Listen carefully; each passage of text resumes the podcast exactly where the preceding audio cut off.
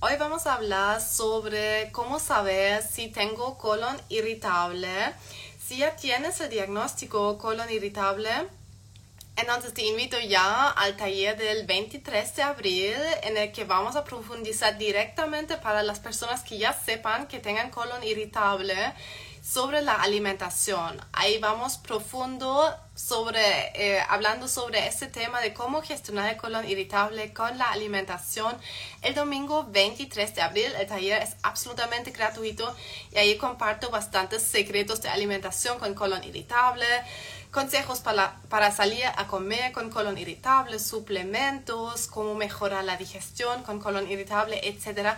Todo específicamente para el colon irritable. Así que si ya sabes que tienes colon irritable, puedes ir a sanatucolon.com y asegurar tu cupo gratis. Si aún no sabes si tienes colon irritable, mantente por aquí porque regularmente me llegan bastantes personas que aún no hayan sido diagnosticados. Y sobre eso queremos hablar hoy porque el colon irritable es de los síndromes digestivos más frecuentes.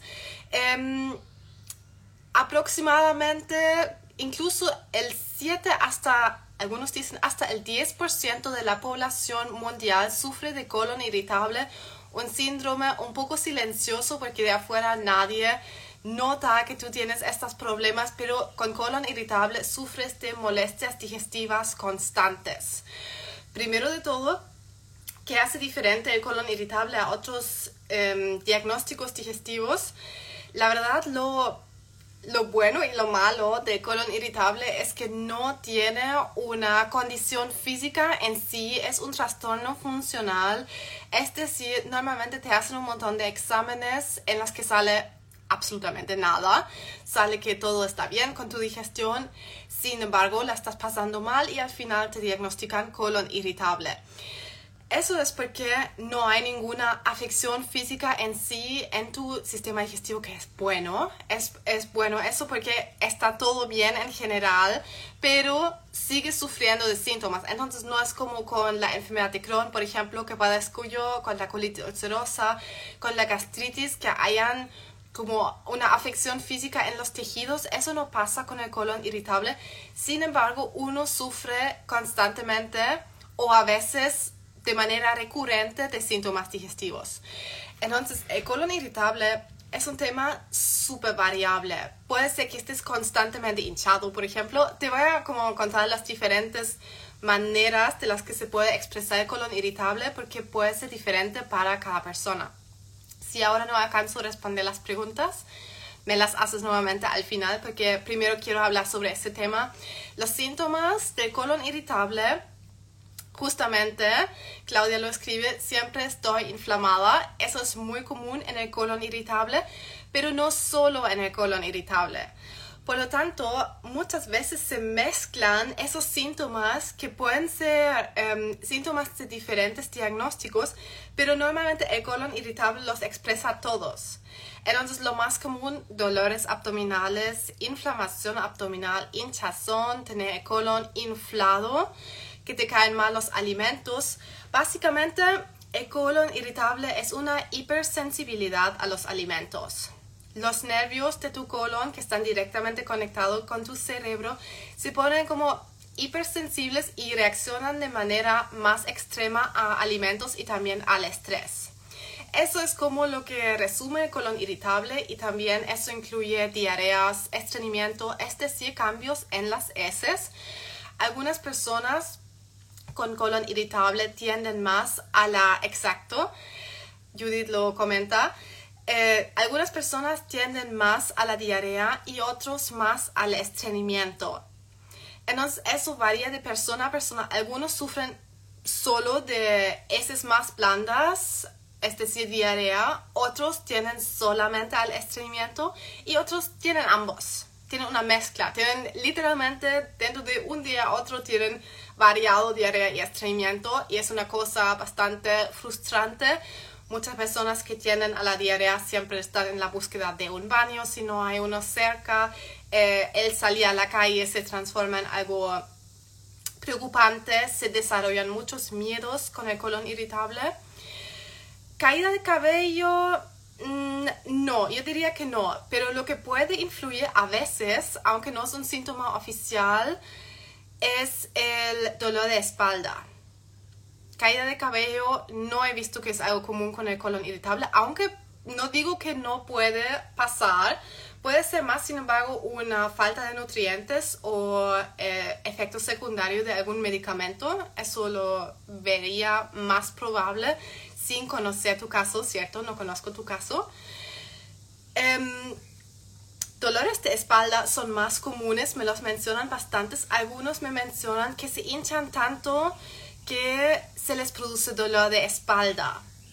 Y eso me pasa demasiado frecuente en la consultoría que veo eso con pacientes, me cuentan eso. Y si no hay causa física, entonces de los dolores abdominales, claro que tienes que ir al médico, ¿cierto? Siempre, no te digo que no debes ir al médico, definitivamente vaya a un gastroenterólogo si tienes dolores de espalda, también tienes que aclararlas, tienes que saber qué está pasando con eso. Si no encuentran causa, probablemente también te van a decir que es causa del colon irritable. Así que eso también hay que tenerlo súper claro. Dolores abdominales.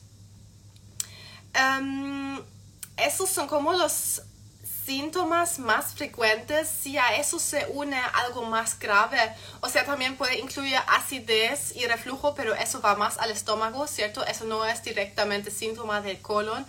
Si sientes que a eso se une como una fatiga generalizada, crónica, si se unen a eso tal vez vómitos, como lo vimos ahora, caída de cabello, ¿qué más?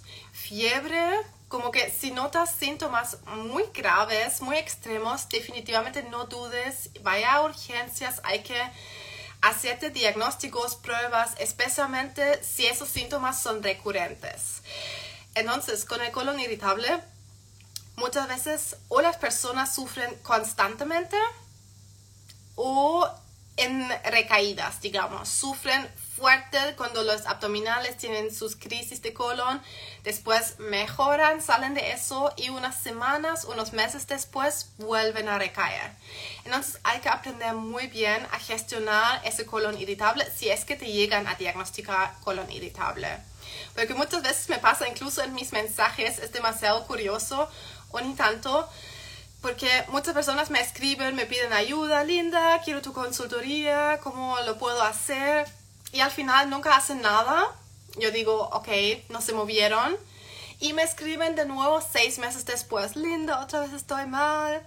Ok, ahora sí. Porque los síntomas siempre son recurrentes. A veces uno tiene fases de, en las que uno está bien, pero después siempre vuelven hasta que aprendes a gestionar ese diagnóstico.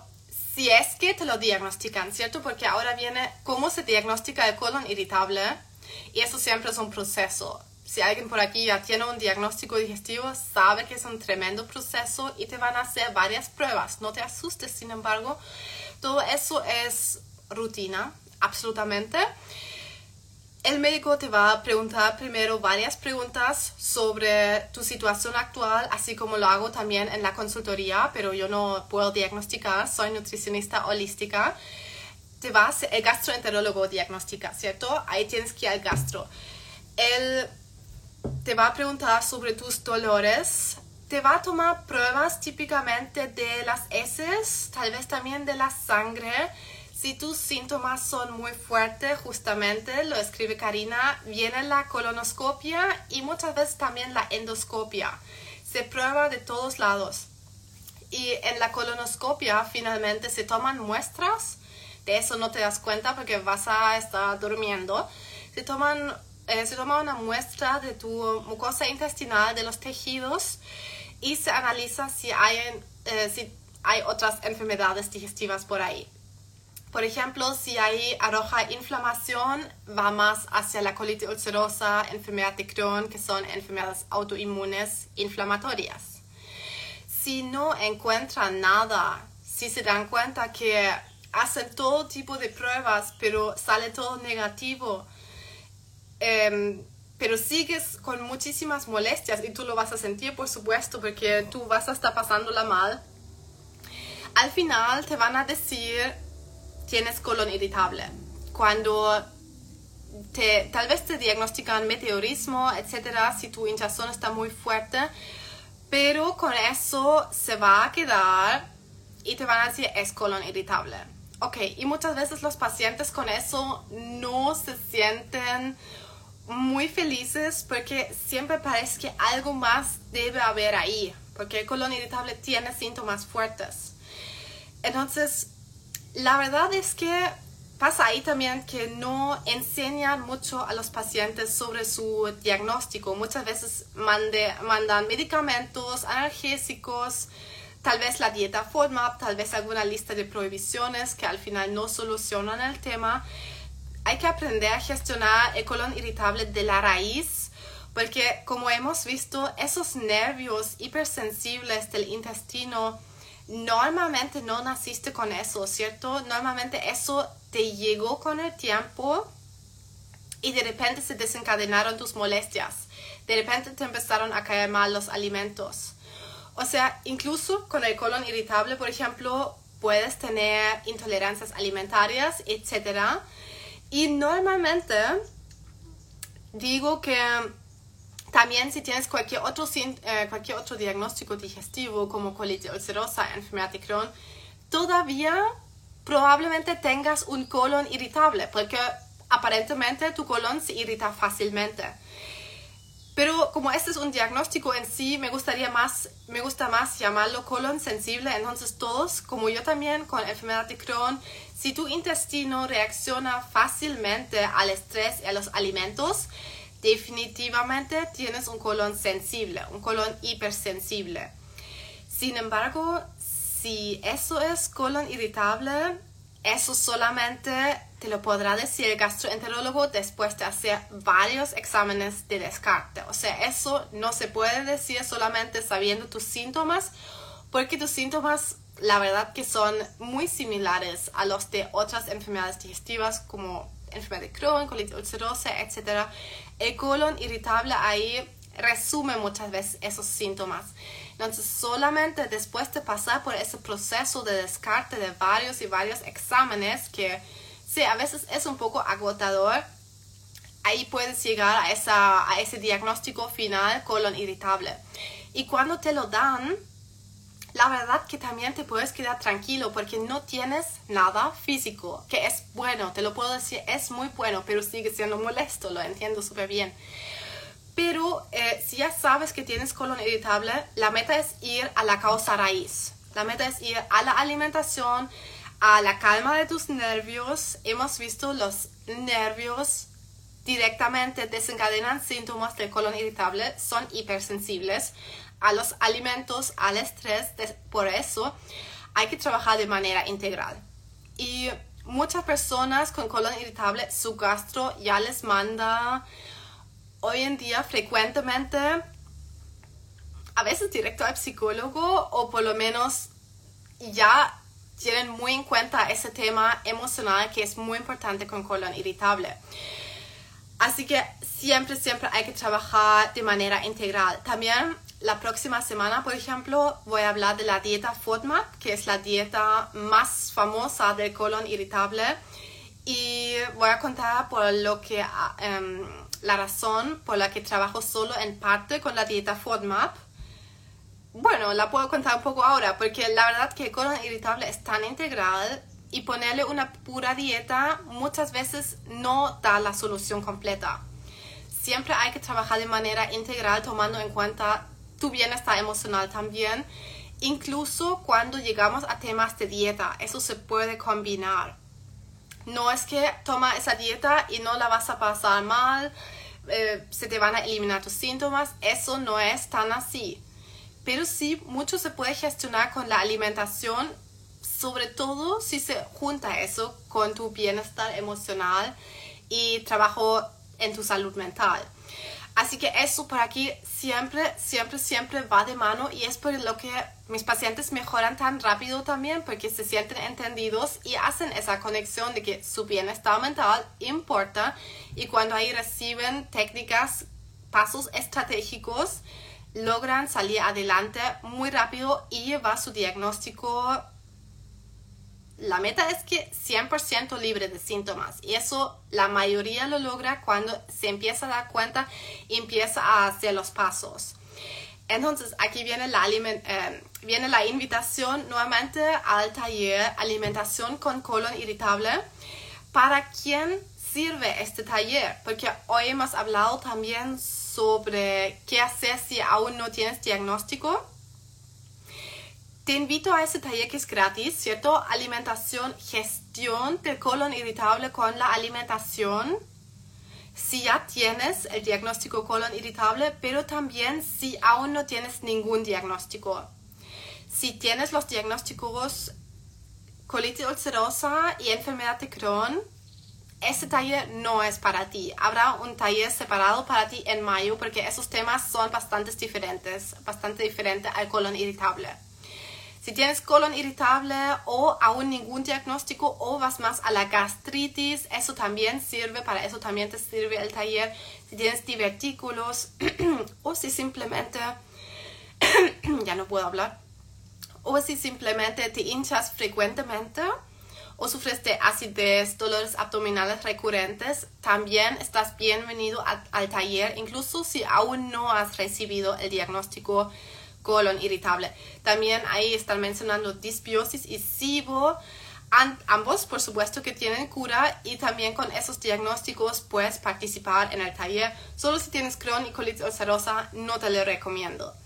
En el taller vamos a hablar nuevamente completamente gratis. Voy a compartir algunos secretos de alimentación que muchas veces doy a mis pacientes, pero no pongo tanto énfasis. Entonces sé que también muchos pacientes de mí van a participar porque siempre reciben muchísimas recomendaciones de mí, pero en nuestra llamada por Zoom no logramos aclararlo todo.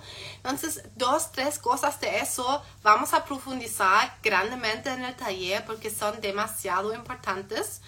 Y vamos a hablar sobre suplementos con colon irritable, mejorar la digestión de los alimentos con colon irritable, que te puedo decir es clave para no tener síntomas y al final salir a comer con colon irritable. Y sí, ¿qué es lo que puedes esperar con este diagnóstico? Porque la verdad todos podemos aprender a gestionarlo y en el taller vamos a empezar a hacerlo desde la alimentación, que es un tremendo tema. Así que eso para es completamente gratis, ese taller del domingo 23 de abril, alimentación con colon irritable cómo gestionar el colon irritable con la alimentación. Taller gratis y en mayo vamos a tener lo mismo para... Um, ¿Por qué tengo que pensar cómo se llama mi diagnóstico? ¿Cierto? Yo también tengo enfermedad de Crohn y colitis ulcerosa. El taller para ustedes se viene en mayo. La verdad, ¿por qué hago estos talleres? Este mes tenemos Día Internacional del Colon Irritable, que no sé si son tema para celebrar, pero es como para poner énfasis al colon irritable en todo caso. Y en mayo habrá Día Internacional de, de la Enfermedad de Crohn y de la colitis ulcerosa. Entonces, por lo tanto, dos talleres separados son dos diagnósticos muy diferentes. Por lo tanto, en sanatucolon.com te puedes inscribir completamente gratis.